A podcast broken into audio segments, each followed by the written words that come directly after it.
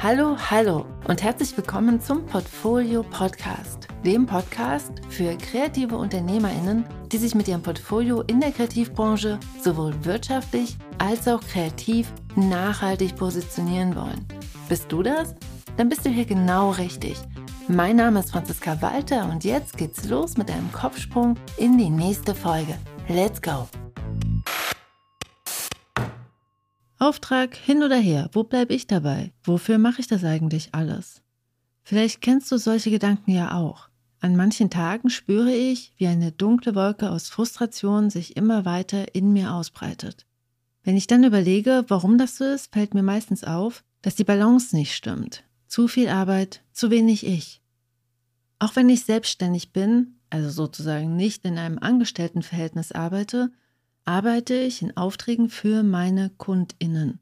Ich arbeite für sie, versetze mich in ihre Situation, unterstütze sie so gut ich kann und entwickle Lösungen, um ihre Probleme zu lösen und ihnen das Leben leichter zu machen. Das ist mein Job als Designerin und Illustratorin. Für diese Art von Lösungen werde ich gebucht, dafür werde ich bezahlt. Und ich liebe meinen Job. Und ich schätze meine Auftraggeberinnen und ich mag es, sie mit meinen Ressourcen und mit meiner Kreativität zu unterstützen. Doch manchmal will ich einfach mal nur machen, worauf ich Bock habe. Für mich und der Freude wegen und weil ich mich ausprobieren und weil ich experimentieren möchte. Deshalb sind Herzensprojekte wichtig für mich. Sie beschützen mich vor Gräßgram, vor Frustration und vor dieser Stimme im Kopf, die keinen Bock auf alles hat. Die meisten meiner selbst initiierten Bücher sind Herzensprojekte also Werke, die nicht als Auftrag entstanden sind und in denen ich viel Gestaltungsfreiraum hatte, weil keine Auftraggeberinnen mitdiskutiert haben, weil ich eine Lösung für mein eigenes Problem gesucht und gefunden habe. Über die letzten 15 Jahre meiner Selbstständigkeit habe ich gelernt, dass meine Kreativität immer wieder Raum braucht für Projekte, die mein Herz zum Leuchten bringen. Ansonsten trocknet der kreative Springbrunnen irgendwann aus, weil durch die Aufträge immer nur Wasser entnommen wird, aber zu wenig Neues dazukommt. Deshalb geht es heute im Podcast um fünf Strategien für mehr Zeit für Herzensprojekte. Denn Zeit, Zeit haben wir ja alle wahrscheinlich tendenziell eher zu wenig als zu viel. Das heißt, heute schauen wir einmal, was für Strategien du benutzen kannst, um dir diese Zeit zu schaffen bzw. zu nehmen. Auf den ersten Blick scheint diese Frage, wie schaffe ich mir Zeit für Herzensprojekte, ja ein Zeitmanagement-Problem zu sein. Aber eben nur auf den ersten Blick. Etwas genauer hingeschaut wird schnell klar, dass dahinter eigentlich ein wirtschaftliches Problem sitzt. Herzensprojekte muss ich mir zeitlich, aber eben auch wirtschaftlich leisten können. Um Zeit für eigene Projekte zu haben, brauche ich Aufträge, die so gut bezahlt sind, dass ich auch mal einen Nachmittag frei machen kann, um an meinen eigenen Buchprojekten zu arbeiten. Schlecht bezahlte Aufträge dagegen erzeugen oftmals einen Teufelskreislauf aus Angetriebensein und Erschöpfung, in dem weder Platz für Freude und Experiment ist, noch Zeit für Neuorientierung und Selbstbestimmung. Denn man ist ja dauerhaft und immer angestrengt dabei, das Hamsterrad immer weiter zu drehen. Wenn du dich dagegen wirtschaftlich nachhaltig aufstellst, entsteht dadurch auch Zeit. Denn eine nachhaltige wirtschaftliche Aufstellung schafft die finanzielle Freiheit, nicht jeden Job annehmen zu müssen. Dann ist auch mal Zeit für das Herzensprojekt oder eben auch mal Raum, darüber nachzudenken, wo du eigentlich hin willst, was dir wichtig ist und was der nächste Schritt für dich sein könnte. Doch was bedeutet das konkret?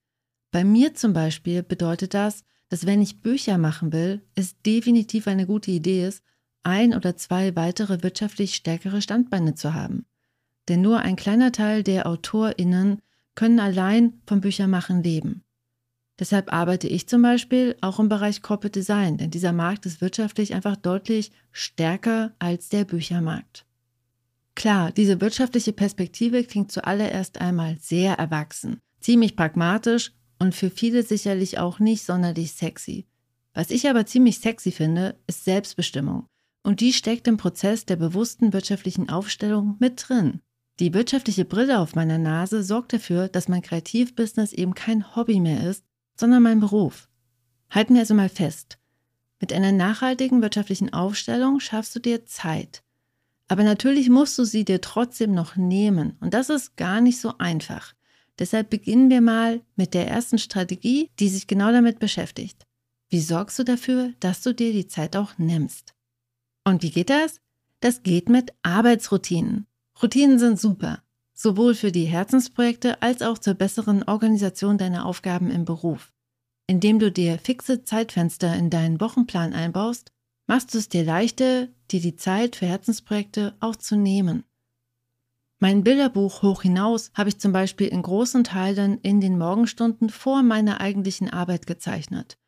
In dieser Buchentstehungsphase bin ich anstatt um acht um sieben aufgestanden und manchmal auch schon um sechs. Natürlich kannst du dir dein Zeitfenster auch in die Mittags- und Abendszeit legen oder an einen spezifischen Tag in der Woche. Wichtig ist ein fest definierter Zeitraum, damit du schon nach kurzer Zeit konditioniert bist wie der Pavlovsche Hund. Jetzt hast du also das Zeitfenster. Doch was ist, wenn du dich nicht aufraffen kannst, am Herzensprojekt zu arbeiten? Hier greift Strategie Nummer zwei. Halte die Schwelle niedrig.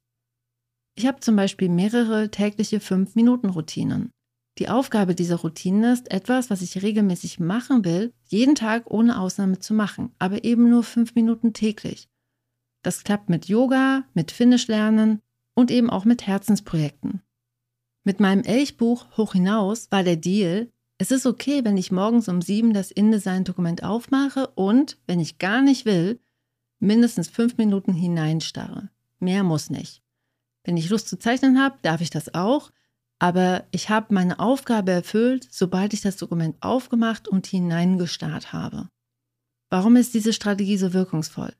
Vielleicht kennst du das ja auch. Ich habe gerade bei Herzensprojekten immer wieder Phasen, in denen ich total blockiere, in denen nichts von der Hand geht und in denen die Angst vor dem weißen Blatt so groß ist, dass ich am liebsten alles hinschmeißen und mich unter meiner Bettdecke verstecken möchte. In diesen Phasen setze ich mich selbst so unter Druck, dass gar nichts mehr geht, selbst wenn ich dafür Zeit habe. Der mindestens fünf Minuten hineinstarren Trick reduziert den Druck auf ein Minimum. Meistens habe ich dann doch angefangen, am Elchbuch zu zeichnen, manchmal aber eben auch nicht. In der Summe war das Buch dann aber eben trotzdem nach ein paar Monaten fertig. Das ist also Strategie Nummer zwei, halte die Schwelle niedrig. Vielleicht fragst du dich ja jetzt, wie du dich noch mehr unterstützen kannst, ins Tun zu kommen. Und das geht über Strategie Nummer drei und über soziale Verbindlichkeit. Gemeinsam sind wir stärker. Das gilt insbesondere im üblicherweise eher einsamen Illustrierenden und Designerinnenleben. Indem du dir einen Zirkel von Menschen schaffst, denen du regelmäßig deine Arbeitsstände zeigst und mit denen du die nächsten Schritte vereinbarst, wird es leichter, auch große Herzensprojekte durchzuhalten. Einfach weil es Verbindlichkeit schafft und du dort auch emotionalen Support findest. Wir alle brauchen Menschen. Menschen, die uns spiegeln, ihre eigenen Erfahrungen teilen und uns zuhören, ohne Ratschläge zu geben. So, vielleicht hast du dir jetzt die Zeit geschafft und du bist ins Tun gekommen, doch jetzt dauert das Herzensprojekt deutlich länger, als du gern hättest und du wirst ungeduldig. Was machst du dann? Dann greift Strategie Nummer 4. Nutze die Zeit fürs Ideenentwickeln und hab Geduld. Mir persönlich geht das ganz oft so. Viele meiner freien Buchprojekte haben viele Jahre gebraucht, bis sie endlich das Licht der Welt erblickt haben. Die gute Mappe zum Beispiel hat elf Jahre gebraucht. An meiner Graphic Novel Better Reloaded habe ich fünf Jahre lang gearbeitet. Und mein aktuelles Buchprojekt begleitet mich schon seit sechs Jahren und ist einfach noch lange nicht fertig. Anfangs hat es mich sehr frustriert, dass gerade die Dinge, die mir besonders wichtig sind, so viel Zeit brauchen. Über die Jahre habe ich allerdings festgestellt, dass manche Dinge einfach besser werden, wenn sie reifen dürfen. Ich fühle mich oftmals wie ein Huhn, das ein Ei ausbrütet, und das dauert eben manchmal länger. Eine Sache ist allerdings wichtig, damit die vielen kleinen Geistesblitze, die es beim jahrelangen Brüten immer wieder gibt, nicht verloren gehen. Die Ideen und Fragmente, die du über die Jahre hast, wollen gesammelt werden, damit du auf ihnen aufbauen kannst. Deshalb lautet die Strategie Nummer 4, führe ein Skizzenbuch und sammle deine Ideen, damit sie über die Zeit zu einem Herzensprojekt zusammenwachsen können. Und dann sind wir schon bei Strategie Nummer 5 angekommen. Schreib auf, warum du das Herzensprojekt überhaupt machst. Gerade wenn du viele Jahre an deinem Herzensprojekt arbeitest, ist es wirklich, wirklich wichtig, einen starken Rückenwind dabei zu haben. Mit allem im Leben, was anstrengend ist, hilft es, sich immer wieder vor Augen zu führen, warum du eigentlich zu Beginn damit angefangen hast und wie das Projekt dein Leben beeinflussen wird. Schreib dir eine Liste, was sich alles für dich verändern wird, wenn du dein Herzensprojekt weitermachst oder zu einem glücklichen Ende bringst. Schreib es dir auf einen großen Zettel und klebe ihn dir an einen Ort, den du täglich besuchst und wo du diesen Zettel täglich siehst. Das hilft mir gerade mit meinem Finish-Lernen und auch mit meinem Herzensprojekt. Okay, das sind die fünf Strategien, die ich nutze, um mir Zeit für meine Herzensprojekte zu schaffen. Und jetzt mal die Frage an dich. Welche Strategien benutzt du? Und kennst du weitere Strategien, die du empfehlen kannst? Teile sie gern hier auf dem Podcast oder auf dem Blog oder auf Instagram. Die Links dazu findest du in den Show Notes. Und damit wünsche ich dir ganz viel Freude und viel Erfolg mit deinem Herzensprojekt. Und wir hören uns nächste Woche. Bis dahin.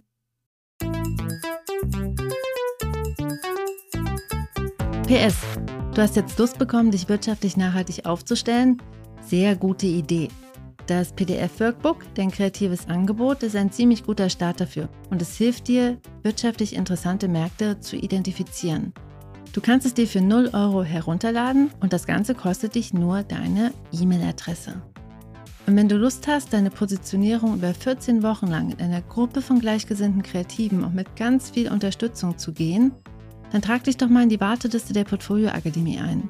Diese startet Anfang Mai 2022 und mit einer begrenzten Anzahl von Teilnehmerinnen und Teilnehmern.